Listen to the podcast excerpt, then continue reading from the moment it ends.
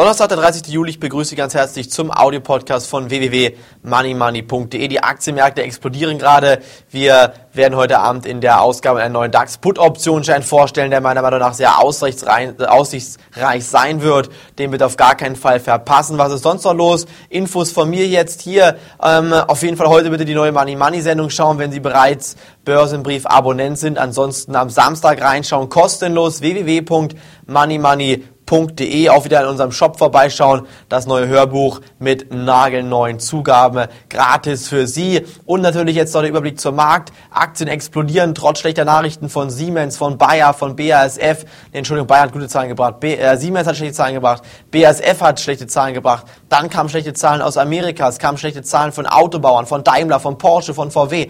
Überall schlechte Zahlen und trotzdem steigen die Aktienmärkte weiter. Ich bin der Meinung, irgendwann ist hier die Luft raus aus dieser Blase dann geht's abwärts, dann platzt das Ganze, dann geht's wieder am DAX Richtung 4500 Punkte. Ist meiner Meinung nach nur gesund, wenn es nochmal unter 4000 Punkte gehen sollte. Deshalb bitte jetzt aufpassen. Die derzeitige Marktlage ist sehr, sehr angespannt und ich denke, dass viele Anleger, die short gegangen sind, auf der falschen Seite erwischt worden sind und sich hier massiv die Finger verbrannt haben.